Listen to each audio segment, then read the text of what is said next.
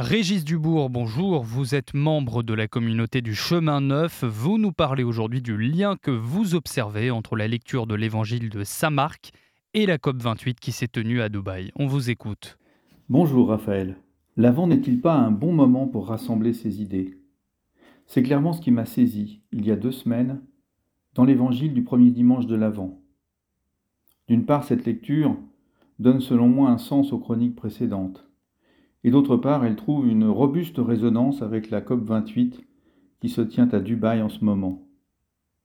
Que lit-on dans l'Évangile selon Saint Marc?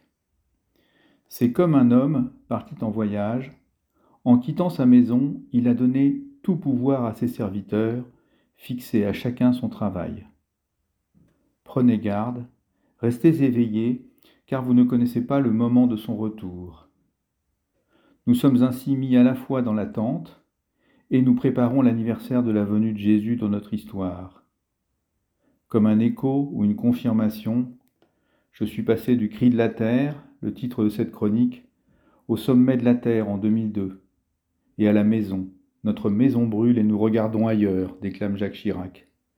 Puis en 2015, François, dans Laudato aussi, qui nous enjoint de prendre part activement à la sauvegarde de la maison commune. Et enfin, cette année, en 2023, François toujours, dans Laudate Deum, veut nous éveiller, nous réveiller. Et cela précède de peu le premier évangile de l'Avent. Comment ne pas y voir un sens? Nous avons tout pouvoir pour tenir la maison avant le retour du Maître. Mais dans quel état est la maison? Dans quelle maison voulons-nous l'accueillir? Comment avons-nous utilisé les pleins pouvoirs qu'il nous a donnés pour continuer la création? Avons-nous préparé un monde d'évitement et de faux semblants? Un monde où on est d'accord avec le pape quand le pape est de notre avis Où on réclame la science quand la science conforte notre point de vue Où l'on condamne la violence quand on la subit et on la comprend, voire on la justifie quand c'est notre propre violence. Un monde où l'on reste aveugle au cycle de la violence. Où préparons-nous un monde d'hommes et de femmes qui choisissent la paix, sa paix?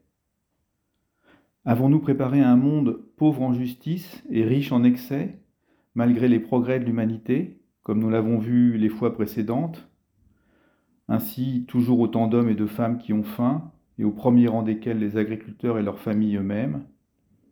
Plus encore et de plus en plus d'hommes et de femmes en surpoids, un gâchis étourdissant de nourriture, une agriculture qui produit largement, non sans être elle-même à la fois victime, responsable et solution face au réchauffement climatique Où préparons-nous un monde d'hommes et de femmes qui regardent les choses avec lucidité, dans la vérité, et cherchent les chemins de transformation pour une alimentation plus saine et plus protectrice de la création?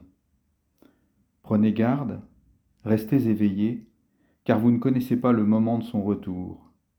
Bon avant à tous. Merci beaucoup Régis Dubourg pour votre témoignage. Je le rappelle, vous êtes membre de la communauté du Chemin Neuf. Excellente journée à vous.